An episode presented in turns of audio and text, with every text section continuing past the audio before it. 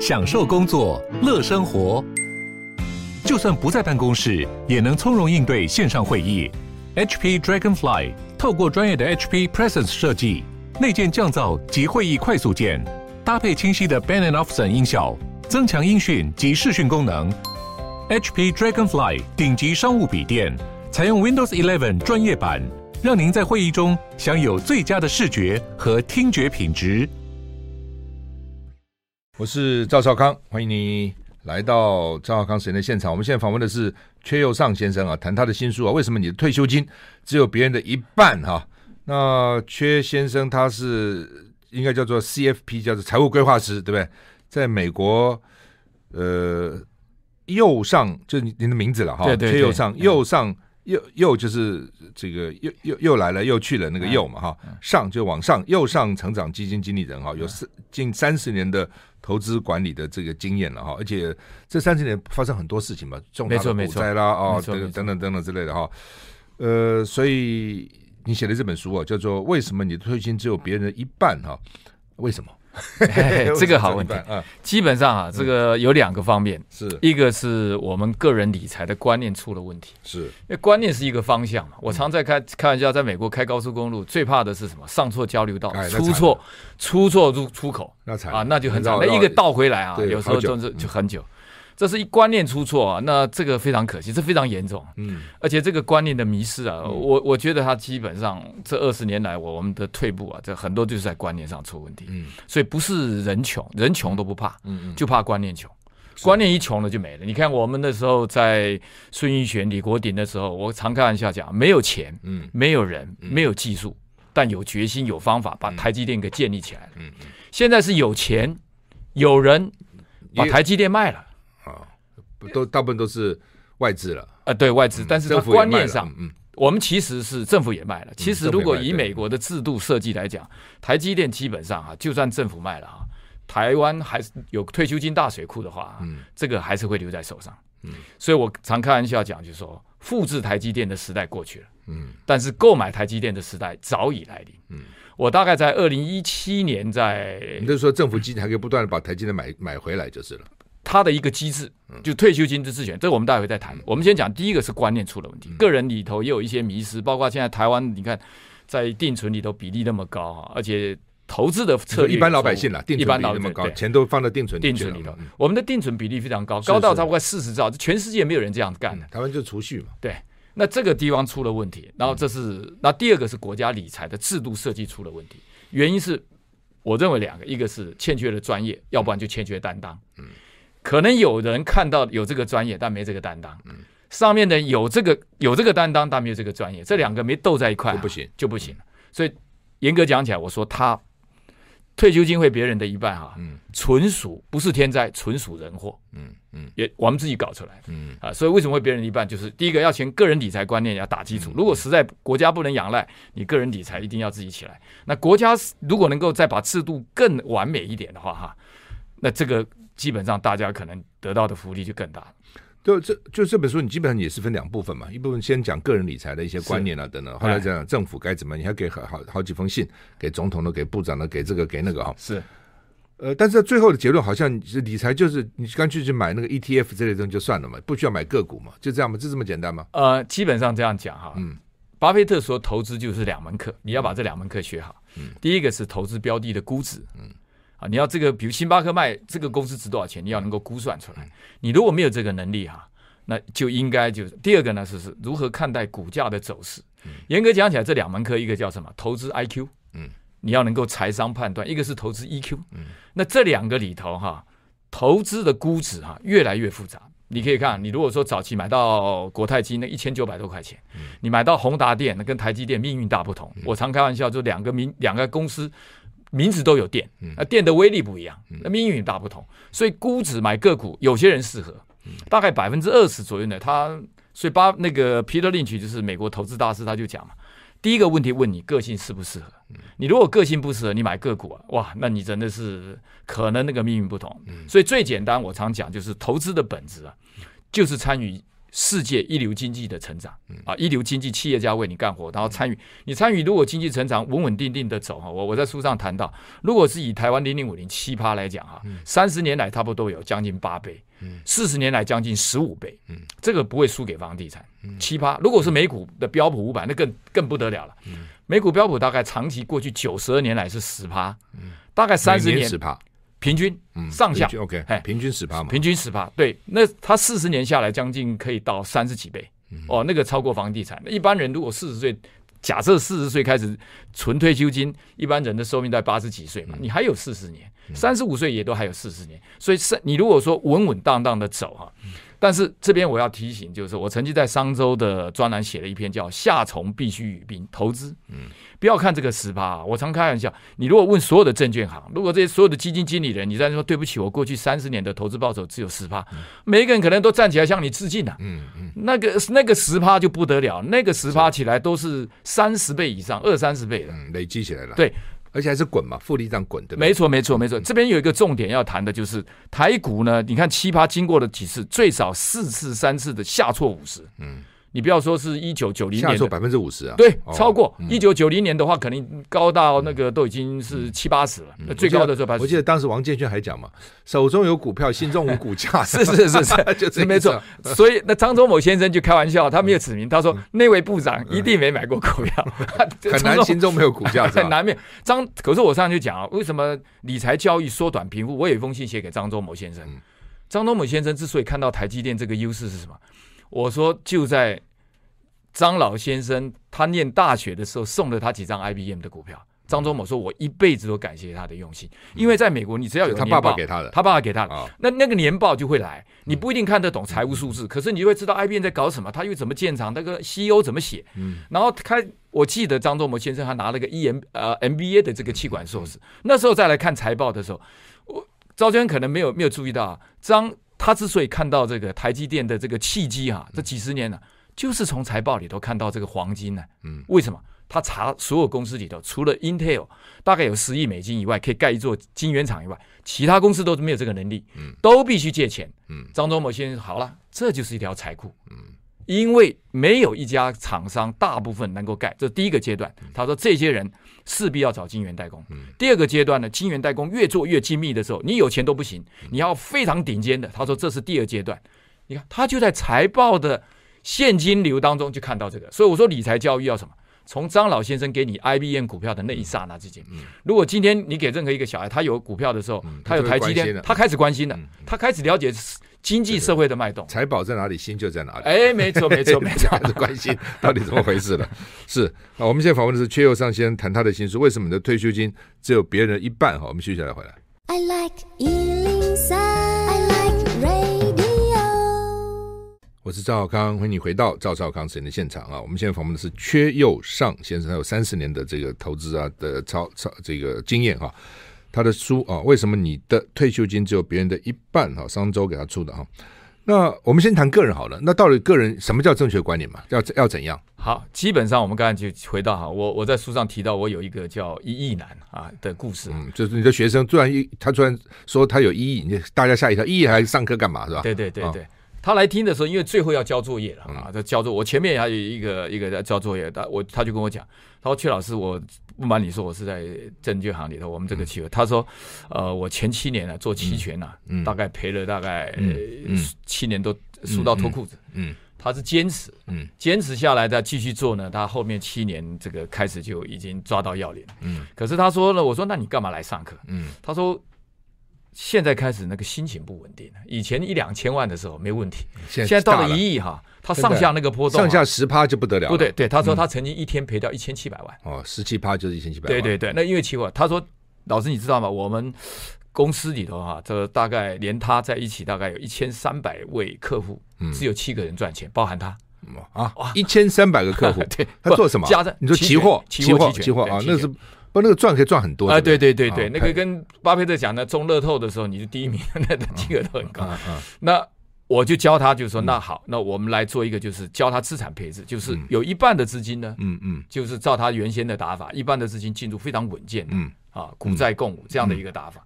呃，他这样子来的心情就回来是啊，心情就会来。他说这个，他开玩笑讲说，有一天他这个在赖上跟我讲说，这个老师，这个因为他的同事也有是我的粉丝嘛，啊，他说隐约大家感觉我那天讲一男的故事就在讲他。他说你一定要帮我保密，不然这个公司以后找客户都有。一千三百个只有七个赚钱，还是谁来啊？啊，是啊，所以这表示期权很难做，就是从某个角度，高手不多。但是，一旦给你转到的时候，那不就不得了了，不得了。但所以，这不是一般人应该做的。我们常开玩笑讲，就是说我刚才讲七八，我我曾问过很多人啊，我说第一个，两二零一一四年我写第一本书的时候，往前推十年，嗯，二零零四，二零一四，往前推不是二零零四吗？啊，对对对对对对，二零零四，这十年当中你赚一倍，嗯，再往前推二十年呢，你赚六倍，再往前推三十年，你赚二十三倍。我说，请问不满意的请举手。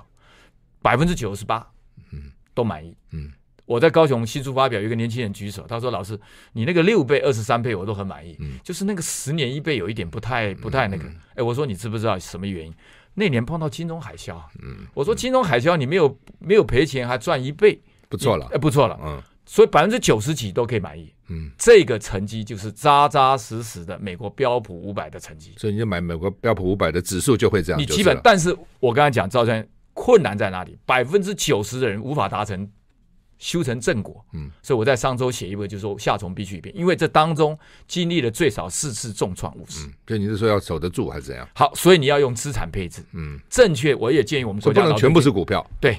依你的年纪哈，比如说，嗯，四十岁的人，他的年纪四十岁哈，嗯，一百减四十就六十趴在股票上，是这样。对对对，四十是防守性，你最少要一个防守，一个防守。所以你如果七十岁就百分之七十买债券，百分之三十买股票就好了，意思是这样。是这个基本上是你这样子的搭配呢。那你如果有些人可能他觉得风险承受力比较高，那你往前推十趴，再多十趴的成长性的，嗯啊，如果有人觉得说我我六十岁，可是我就觉得很不安心，那你就往后退一点，七十岁也无 OK。六十岁七十趴用防守。性的三十趴用用成长，你一定要投入。你如果不不投入台湾整个股市里头啊，你基本上你无法击破击败通货膨胀，而且你也没有办法让一流的企业家台湾张忠。你看，如果你有百分之二三十在在台积在在零零五零，台积电所有的员工瞬间就在你后面。帮你做事。对，我常在这书上就讲，我说如果一个卖菜的阿妈或者一个清洁工人，他没有办法再增加他产能，可是他如果懂得理财的话，就说哦。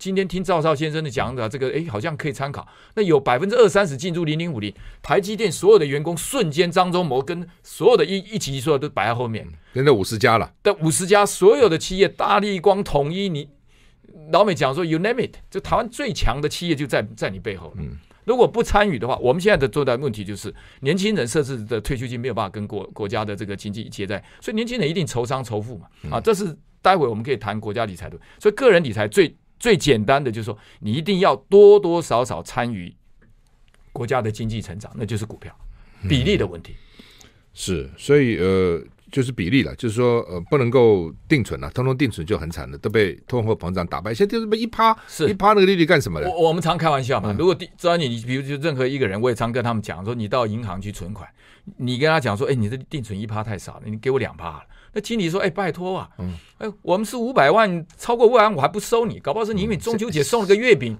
对不对？你这五百万，对不对？但是大额不收，大额不收。我说，如果你买它这个台湾的这个，比如说金融指数来讲的话，一般股利，如果说你高股息的话，还有还零零五六还更高，平均你零零五零跟零零五六加起来，股息都差不多三点五到四。嗯，我说你你把这个股票放在这个，你买它这个银行的股票。”你跟他老板那个总经理开开股东会议，说你们今年才才给五趴的股利，比别人差、欸。嗯，董事长可能说对不起，对不起，我明年努力，明年努力一下啊。对，我说你当股东好，嗯，你当股东好还是当他客户好？嗯，要学着当他股东啊。我们到现在很多人都还不会当股东，不会当老板，那这就很惨了。嗯，你看这个观念差多少，对不对？所以基本上里头那个七八，而且复利的观念如果没有哈，会非常非常惨。嗯。那这个复利，很多人以为那个百分之二不大啊。我刚才就举了台股跟美股的，你看差百分之三，一个可以到十五倍，一个已经到了四十几倍了。你这书里面特别提啊，说选股哈，买股票哈，是不是买在最高点，或是买在最低点没那么差别？你举几个例子说，其实差的有限，真的是这样吗？啊，我我因为大家都觉得说啊，我运气好好买的便宜的，哎呀，我运气真倒霉，怎么买那么贵的？我买了以后第二天就跌了，这样。是我这里面里头哈有举了一个我在第一本书讲的阿甘投资法，但依每一个人的情况了哈，有些人如果说是他可以承受这个上下波动的哈，就不管阿甘的投资法，就是他根本不在乎股市上下或跌嘛。我抓了一个例子，就是美台股其实也可以这样测试。美股过去二十年，我选什么呢？最高最高的那一天，你倒霉不可能倒霉了二十次吧？对吧？那一天一进场就跌，那几乎是比地狱中的人家讲说地狱中的倒霉鬼，那个已经是你倒霉两三次。就是过去二十年股价最高的二十天，是不是这样？二十天，对，每一年最高的那一天，我都在那天买了。对，然后我们用五千块美金，一般人大概就现在的台币大概是十五万了，一一年存个一万多了哈。你包括小资主也是一样，包括有一次有一个小编，呃，他没有看我的书，我说你把它看完，看完之后他就选这个，我讲。我说为什么？他你看，他说二十年下来哈，我放五千块一一个月大概是一一万二了哈，一万三。二十年下来，我不管哪一天，反正是今天心情好我就丢进去啊，跌就跌，就是每年的最高那天是不是？呃，也可以选最高那一天进来哈。那这样跌下来哈，如果说以好的时候哈，就是以这个金融，我用金融海啸来测试高科技泡沫，就最倒霉的这十年哈，高科技泡沫跌五十趴。然后还没刚刚复原呢，到了两千零八年又来个金融海啸，又干掉五十趴，这么惨的情况下来，二十年下来哈，呃，一共放了十万，因为你每年五千美金嘛哈，二十到十万台币啊，十万美金，结果呢最差的是二十二万八千块美金，十万变二十二万八，二十万二八，结果这二十年就倒霉的最高点了，运气好的到差不多二十八万九，嗯。好，所以你可能在中间的，因为你最坏不会低于二十二万八，最高你不会超过二十八万。那我买什么股票呢？零零五零，我不就美国标普五百指数？OK，就我我讲的先用 ETF，嗯嗯，你进去呢，你就一定是嘣嘣嘣。好，这个是我讲的差的时候，所以你看二十二万，将近二十三万，如果以将两桶金，差不多三十万，将近七百万台币，六七百万台币，六七百万台币，每年你再拿百分之四到五出来哈，以七百万来讲，拿百分之五的话，就一个月三万五。三万五千块来贴补你的生活，你看你当时就这么一点点小钱这样丢进去，每个月三万五，因为你还有一些劳劳健保或什么的，这三万五可以让你的生活变成怎么样？哎，不一样了。嗯，这二十年很多人都有嘛，五十岁到七十岁，四十岁到二二十年六十岁，这是第一个。那好的时候呢？好吧，好，这是最坏的、最倒霉的时候，我都可以有两倍多的，一倍多了，净利一倍多，两倍多嘛，double double，对，十万变二十几万，二十二万，二十算二十三万嘛。那如果说运气好，买我都买的最低会怎么样？我们休息了会。好。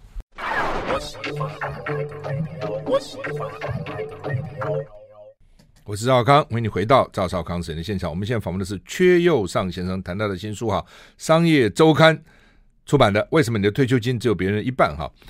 呃，刚刚讲说，如果我们都买的最高，倒霉了，但是十万都会变成二十二万多，最最最差的，对不对？对。那如果我都买在二十年的时候都买在最低的。大概差不多二十九万、二十八万，有没有差多少啊？对，有了，就对，还是有了。但是呢，赵先，你看哈，它基本上你不会倒霉到二十次嘛，所以你可能会在中间，搞不好在二十四万、二十五万、二十六万、二十七，所以没有差很多。嗯，所以哎，为什么会这样？我印象你觉得说我买的最高买最低应该有很差，为什么？因为它后来都又回到一个数字，就是没错没错。所以为什么我们叫阿甘投资法嘛？它的美丽哈，就是说它会复原，因为你你它逢低补进，它一直是形成一个纪律，因为。你股数，比如说两千年你开始第一年啪跌十趴，他又补进去了，但那个十趴他是没有跌到的。那再买他又跌十趴，那就已经去掉二十趴。第三笔钱进来的时候，那二十趴的风险他已经没有达到，他只有第三次。可是因为它累积了很大的数量，他一转弯就拉上去了。那如那如果说我是一次，我不是分二十次，一次买在那个最高点，我不好也可以一次买到最后。如果时间够，嗯，以现在十年、二十年以后还是会上去，还是会上去，而且基本上里头就是它的。但是缺点就是你的那个人的心态，因为有时候我刚才讲说，巴菲特讲的第二门课嘛，就是你的心理素质。有些你心理素质够也没问题，也没问题，或者你资本够也也没问题，也没问题，急着用也无所谓，摆着嘛，摆着这边。对，那这是一个。那我现在换句话，我现在如果买股票的话。我无所谓了，我就随时想买我就买了，更没不要管它现在高啊低啊就是了。呃，买 ETF 买整个经济的一篮子，你如果买单一股票，说出来买错了，那那就那个就就万一它垮了就垮了。对对对，而且五十家，所以我们这个方式是绝对大家都适用的。不管你喜欢主动，我都会建议啊，被动投资就是说这种资产，这叫被动，这叫被动，这种被动就是我。不去选择时间，我也不选择股票，我就选择一个整个一个经济体。如果美国，我常开玩笑，我会建议啊，把这个两个混在一块，有台湾零零五零跟台美国标普五百，这两个五这五百五十家公司垮了哈，我说你常开玩笑，你跟银行借的钱也不必还了。银行也垮了，大家都垮了，这样大家都垮了，所以你根本不必担太担心。而且五百家哈，我那天在上一个节目，我常开玩笑，我说日本经济够够够强吧？上它有七家公司上全国全世界一百大品牌，七家只有七家，只有七家。韩国最近拼的很强哦，三家而已。嗯，台湾呢？台湾哈，我就我先讲德国呢，也够强，只有七家。台湾曾经有一家宏达店进去，两年被踢出来。现在中国大陆大概有三家，联想。那个阿里巴巴，还有还有一家这个东西，你大部分都美国的，都美国，美国多少家？五十四家，大部分都美国的。所以你买五十四家，等于是全球一百大品牌里头，美国冲锋陷阵啊。再加上台湾的五零零五零这个五十家里头有很多高股利，这两个结合起来啊，你基本上你已经你已经你一定一个比例了哈。你刚开始不不那个都说你可以放一个比例嘛，少一点二三十都可以啊。那等你习惯了，你开始哎这种感觉回来了。所以这是我们鼓励很多定存组啊，希望听了你的节目，人生因为这个观念改变而改变啊，从此幸福美满啊啊！大大家不敢讲，要经过无后顾之忧。不，所以我刚才讲，但是像五十，它震荡的跌了大概三次到四次的五十啊，很多人受不了，会出场。所以我为什么说你一定要搭配一点股公债防守性的东西搭配进来呢？资产配置的概念是我们刚才讲四十里了，它的概念主要精神就是输在起跑点，但是赢在转弯点。一开始它就有防御性的东西进来了，所以它一开始不会跑得很快。像去年来讲，的标的零零五零跑得快三十趴，它可能就没那么多。可是，一反转的时候呢，它不但没有伤到上来，然后就做平衡了。就是说，你比如去年零零零五零涨三十八，如果你一半的话，你只有十五趴的好处。十五趴的好处。如果你是三，你只有二十五趴，你就有这个七点五趴的好处。但是，就万一不好的时候，至少你损失也只有七点五趴，你没有损失三十帕嘛？对，我我设置你的配置了，我叫你的配置了。对对，对对对，所以基本上它是有个防守性。对某些人来讲，哈，就是这个，我们先不管你今天听赵先生节目里头是主动投资者，喜欢玩股票的，我会建议百分之二十以上先学这个叫被动的资产配置。这种被动的学会了之后，以后来来调配，哎，你主动打的不好，你就慢慢觉得是被动适合你。因为你重要是赚钱嘛。那我我现在比如说零零五零还是就台湾只有这个可以选择嘛，对不对？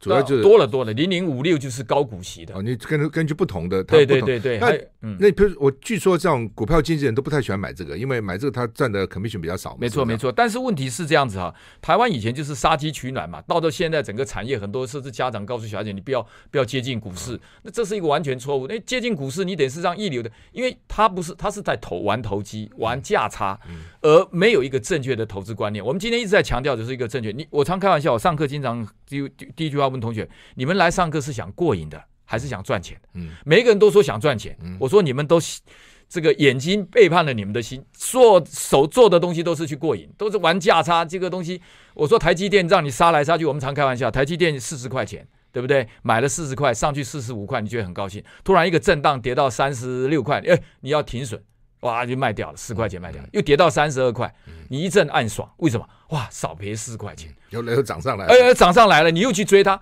我说一个台积电从尾从头到尾将近是一百倍的成长，结果被你左砍一刀，右砍一个停损，并且得掰开。我们常讲的那个，你你还不但没赚到钱，你就一篮子买下来，那么优秀的企业，就台湾零零五零，你把它买下来，就跟着它成长，然后再搭配一个东西，这是一个，所以我说这是一个观念。很多人之所以没有办法赚到钱哈，就是他还是在一个玩价差跟投机的概念。嗯嗯，那。有人说，呃，比如说台湾台股现在已经一万两千点左右嘛，嗯、那你买这个指数它还涨吗？会不会已经到了高点了？还涨？呃，好问题，这我在书上有十三个迷思，嗯，这其中一个迷思就是说，股价屡创新高是不是要崩盘？嗯，呃，不一定，嗯，为什么？任何东西上去一定要我们讲说水涨船高了。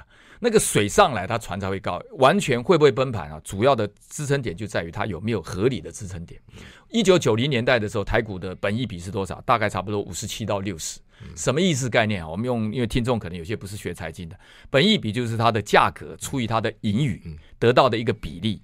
这个越高呢，如果做一个不精确，哎，就贵。不精确但容易理解的东西，比如说今天大家来买，比如说统一好了，统一如果说是六。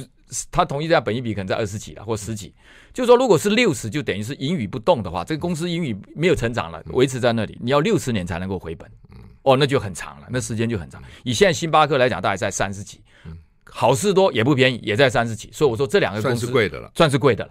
美国平均的时候大概在十六。现在在二十三左右是贵的，已经高了，呃，是不便宜的。台股呢，前一阵子的时候十六，有一阵子去年然后跌到十三，最近大概在十六、十七吧。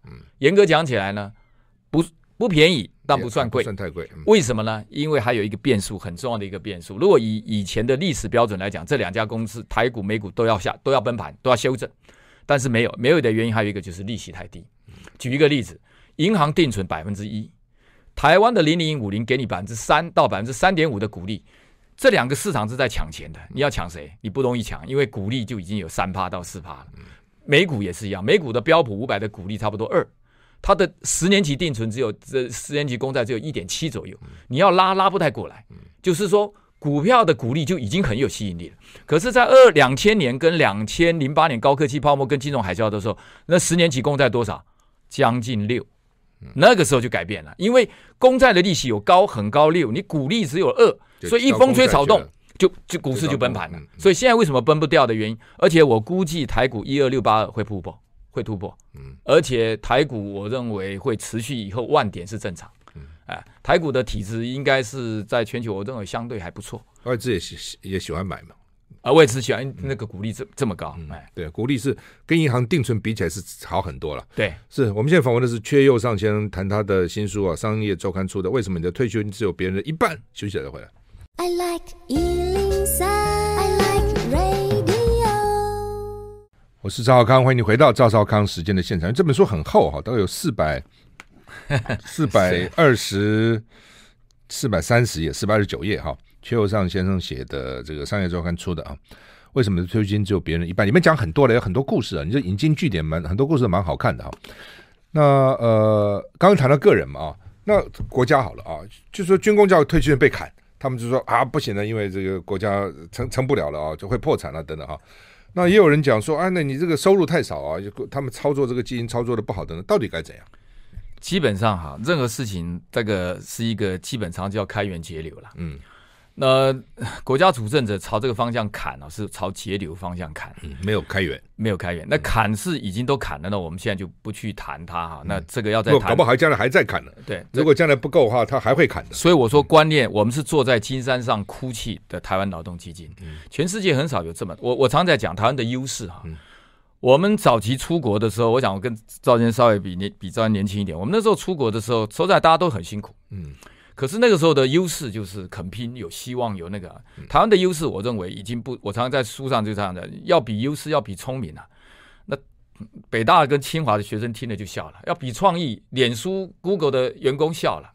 我要比勤劳，那个隔壁你隔壁的那个越南新娘笑了。台湾跟我们比一那个对，可是台湾最大的优势是什么四十兆的定存。这四十兆的定存，我们举一个例子啊。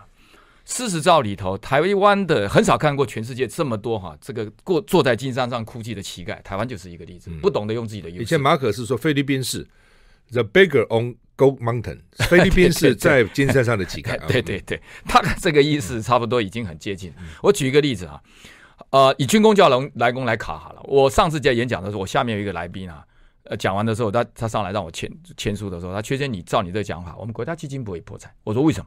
他说。中华民国的退休金签证就是我做的，精算师啊，我就先不讲名字了。那后来我们同台演讲，他在我前面讲完的时候，我那天也去注意听他在下面讲，整个台湾的劳退基金整个砍下来可以省多少钱啊？一点四兆。哇，那么多？呃，一点四兆。我。全部，所以砍下来，你说全部这么，因为这次劳退，这次的年改砍下来，大概省。劳退并没有动哎，劳退没有碰到劳，对对，劳改整个下来的话，大概是。如果要如果要按照他们的计划实施，可以。对对对，照目前这样实施下来，就是可以节省一点四兆。他并还并没有做嘛，现在就逐步在在在已经砍了，已经现在包括军工教军工教砍了，那劳劳工对劳工还没有等，劳工没那最大军公教用下来，对一点四兆。那我在二零一七年在台大演讲的时候，一直讲到国家理财这一段嘛，我就说，假如我们国家有一个制度叫退休金自选，就是你的退休金提拨的时候啊，在美国的话认为这是你的资金了，因为对啊，你的钱嘛，公司给你的嘛，那你可以选任何投资标的嘛。他如果打了一勾叫零零五零呢，啪嗒就进来了，就我可以去买股票，也可以买你就是了，也可以放定存，也可以买保险，也可以做很多东西，但保险它有限制。就总而言之，这笔钱呢由你来自己管理啊。那这笔钱台湾现在竟然没有，基本上退休金有三个防御网。我们第一层是叫劳保，它有保险的功能，就是怕你赔钱。全世界的国家啊，包括美国，包括它社会安全，它为了保障，所以这个操作都很保守，这可以理解。就是劳保因为怕你赔钱，操作极保守，我们都可以理解。但是劳退哈，全世界很多你可以看表现不错的国家，包括欧美，甚至新加坡、香港，这部分钱是让你有自主权，包括我们的私校就。概念就已经进进步了，你可以自己选。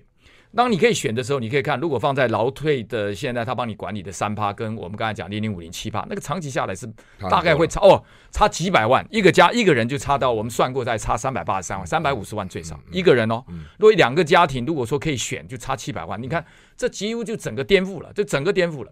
那第二这个部分，我们国家一定要赶快改，就要让。可以保有旧的嘛？你旧的说怕你两趴这个定存的百两年的定存，你可以保有嘛？但有些人听过这个观念之后，他改变，他说我愿意跟台湾零零五零一起成长啊！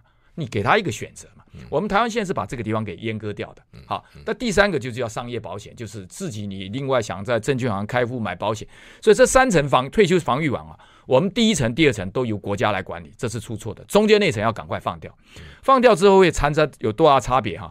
就国家就有退休金的水库了，政府卖掉，你看你每一年的百分之提六提拨，甚至有些人还愿意提拨更高，雇主给你六哦，你还可以有六，这十二趴下来，我就在讲，我们那天在台大演讲我说，如果台积电在二零一七年年底我把它买下来是五点五兆，现在已经逼近九兆，你看了半天没有？我们砍了那个军工教的东西以后，还没有得到福利，省了这一点四兆还没有省到哈，全国的整个内需就已经怎么样出问题了。因为军工教不敢花消费了，消费了没错，损失掉的已经超过一点四兆了，损失掉的已经超过一点四兆的。然后呢，台积电的这部分已经跑掉多少？五点五兆到九兆，已经跑掉了四三三点五兆了。看到没有？就我们就变成是一个，可以说那个是这个钱来买那个的话就好了嘛，对，可以赚嘛，那但是我们基本上国家早期的呃这个国发基金会是百分之四十八，卖到现在剩下六，我们不归咎，就是国发基基金原来有四十八的台积电股票都卖卖卖卖卖，卖到现在六，他为什么卖了？那再往前追溯就是一个政治议题了，那就是当时要钱乱开空头支票嘛，嗯、没钱了，没钱就就找台积电也不会叫啊，就砍。好，我们不谈这个追究，因为追究他可能我们在在算那个。我倒是觉得就是说，积极来讲的话，怎么亡羊补牢？亡羊补牢很简单，国家已经没有这个实力把台积电买回来，可是民间有。我常开玩笑，我在写给未来总统的书里头，就四十兆的资金，如果是在国外的话，你只要有好的法律引水入渠，把这个四十兆资金引流到证券市场，有定存的水源灌溉证券的良田，比如说五十家，你二十兆过来，以台湾去年三十七兆的证券市场哈，获利大概在两兆多，两兆一千多。股利就发出了将近一兆五千万，一兆五千万，如果这二十兆的资金引过来，就将近有八千亿的资金的股利留在台湾。要不然现在哈，在外资美国的这个公仔子，只要他的退休金勾了一个四零一 K，勾了一个台湾零零五零，钱进来啊。我常开玩笑，今年包括去年啊，统一企业百分之五十六已经被外资买走了。每一天你叮咚叮咚去买个茶叶店，把这 City Cafe 百分之几乎统一超的获利是归到统一的部分，统一有五十六被买走了。看到老外想说奇怪，这么好的公司你们不要啊？台积电这么好公司你们不要？为什么不要？因为我们没有退休金水库，我们没有资水土保服的功能。可是如果能够退休金自选，很多人已经开始对零零五零这种概念都有的时候。你那个提拨哈，像为什么现在很多民众不愿意百分之六提拨？因为你那个地方操盘太差嘛，百分之三，我买零零五零就有百分之七，我干嘛要把钱放在你那边让你操盘？所以这个钱如果进来，整个就改变了，整个台湾的优势。我常开玩笑，那个钱可能可以盖四艘航空母舰了。嗯，哦，我在书上就表示，一艘航空母舰多少钱？你看，我们如果百百分之定存五十，为什么二十？我写第一本书的时候，台湾二零一四年的时候，台湾的定存，假如没有记错，是在二十兆。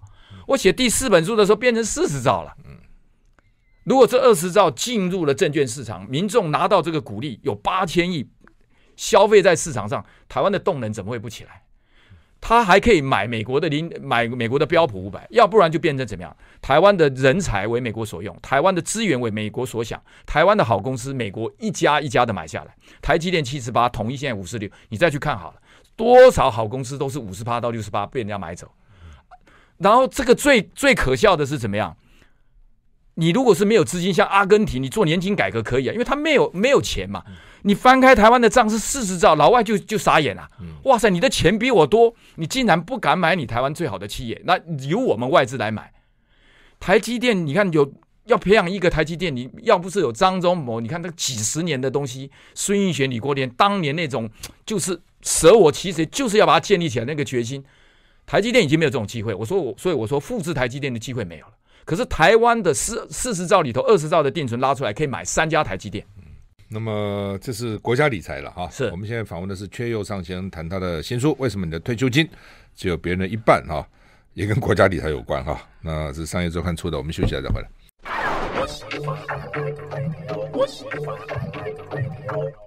我是赵少康，欢迎你回到赵少康时间现场。我们现在访问的是缺右上先生，谈他的新书《为什么你的退休金只有别人的一半》。哈，那如果这二十兆都进了台湾股市，台湾股市不是就要推高了吗？就贵了？呃，不一定，这二十兆主要的是给民众有选择，所以我在书上就是说，不一定要买台湾股票是不是？呃，对，不一定要买台湾，你可以买全球的。嗯嗯。呃，现在我刚才讲了，这个美国标普五百有五十四家全球，你可以买一流的企业，哪一家替你赚钱？像我记得投资组合里，我有阿里巴巴的，都阿里巴巴最大股东以前是不是中国人南非的一家媒体企业哦。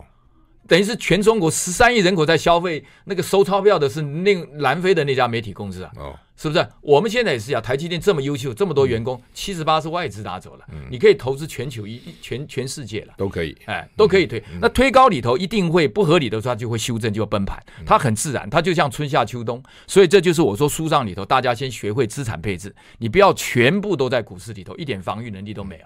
啊，如果你有一点防御能力，股灾下来刚好。它就是春风吹又生，它就是一个循环，高了一定会修正，它就春夏秋冬，你没有办法要求都是像春天春有百花。那如果说确定这过去这么几十年，嗯、甚至可以推推测未来股价长期来一定上涨，那我就都放在股票上算了嘛。呃，我干嘛要？好问题。赵先生可以了，赵先生因为巴菲特也可以，但很多民众不可以，就他必须要应急需要这个钱，对对对，不是留一些就好了嘛，留应急的钱就好了。不，这你的心理素质跟别人不一样，多数人哈跌十趴可以，跌二十趴他开始就在慌了，三十趴他就开始胡思乱想了。嗯，台积电不要说我，我最近在写我的报告，我的投资组合里有苹果，苹果这么大的好公司哦，被修正下来哈，高科呃金融海啸的时候被修正六十趴，哦六十趴哦。你你这边提到那个 American Express，那从这这一百多块变成几块？六块钱，六块，八十几块变六块，然后又回到一百多块。嗯，我昨天看一百多块啊。对，那基本上连连苹果这么好的公司哈，都修正六十，都六十，然后在二零一三年修正四十五，再往前推三十八，最近去年的年底的修正三十一，所以台积电如果被修正三十、四十、五十也很正常。正常。所以各位，但是很多人如果是抢短线，就是像我刚才讲，他进去的时候在高点，一跌百分之十，台湾有很多人说，哎呀停损十趴，他又砍掉，砍掉他又上去，来来回回折腾几次，他并没有赚到钱，这就心理素质。所以我刚刚开始讲，就是说，还是希望大家呢，一般人啊，还是先用资产配置，你先学会保防守嘛，就像学那个柔道啊，刚开始教练教不是被摔，被摔，对，被摔，然后保护你的头部，先学会这招之后呢。你的主动被动，你的心理素质完全不一样。你我还是建议的十三个迷失哈，很多人觉得说能改变他的观念。你如果不看书哈，真的是你不必买书，你到图书馆去借都可以。但是最起码那十三个迷失要把它看看懂，包括第一章到前第三章，这个是基本功。对，前面这这本书的前面是讲个人理财的基本基本概念啦，基本概念，基本概念。但是那个概念如果没有，有一点从个体经济到总体经济的味道了。哎，那个跟那个概念没有，你后面没有办法发挥的。嗯。好，那呃，跟房地产跟其他的投资比起来的，所有的国家哈，证券的市场的报酬率一定是超过房地产，嗯，一定超过。那你如果要喜欢房地产，可以。啊，我常开玩笑啊，都上这个在中广上，吴淡如就很喜欢房地产。啊，他他也比较喜欢房地产，可以。房地产呢，有些人可以进入叫美国的房地产信托，比如说有很多医疗大楼啊、医学教这个什么 shopping center，包括什么凯悦饭店啊，或者什么是什么 W Hotel，它透过这个机制呢，它拥有实质房地产，可以，你也这个是一部分，但也不要全部了，因为。房地产毕竟它的流动性哈，跟它的周期不一样。最好的哈，坦白讲的，你看看巴菲特，最好的就是全世界一流的企业，苹果、谷歌，你你你几乎很难逃离。包括脸书，脸书我上次在商业周刊也就提了，它也有一阵子被修正嘛。啊，就台湾有一个金融媒体的也是啊，很达人就说哇，看起来脸书应该要出状况了。我我就说。五年来看，脸书还会继创新高。哎，果然呢。所以我的意思基本上就是说，让全世界一流的企业不行的，它会被淘汰。比如说 GE 被踢出去了，也无伤哦。GE 你看从五十几块被被打到剩下五块钱啊，被踢出道琼指数的成员啊，你看没有伤到你。可是你挑 GE 你就麻烦了。我想 GE 啊，包括张忠谋，包括 Jack Welch 都没有想到他们接班会出这么大的问题。好，所以不要不要挑挑单一个股了啊。我的包括你看呃柯达。柯达竟然，我我出国念书的时候到迪士尼乐园，那柯达迪士尼乐园还为他建立一个厂叫 Future，哇，那个是未来啊！你看看现在也不见了，没有未来了，没有未来了。还包括 Nokia、C C Seven 当时不得了啊！对，所以不要挑个股，因为个股里头它产业的竞争之惨烈啊，都不是你我想象。挑一个指数五十家、五百家，这个下来那个上去，好，那这个基本上里头，基本上我认为说，那你说。不要防守，那巴菲特是百分之九十是全部在股票里头，百分之十是现金，给他小孩子不时急需的时候用。可是他那个百分之十，我说开玩笑，可以养十辈子。所以一般人还是多少还有给人防御了啊啊！如果你的资金真的够了，就是我我在书上第一本书就是《阿甘投资法》，就是我们刚才提到的那个二十年，你二十年都不看，那你就攻击。因为他完全不需要防守，他根本不在乎什么到台股是一二六八多少，他就二十年都是在最倒霉的那天进入一个一个企业，那也有一个相当的报酬。那第二，如果你的心理素质是够，那就打这种打法；心理素质不够的，就回到我第二本书讲的资产配置，就我们在书上讲的股债共舞，有一些防守，有一些攻击，然后你来调整，就大概是这两种。哎，好，从你的这个风险承受力来抓。好，谢谢邱友尚先生跟我们谈呢、啊，为什么你的退休金只有别人一半？他不是只讲退休金的，包括一般的理财什么，是是，其实在里面。哎，好，谢谢你。谢谢谢谢。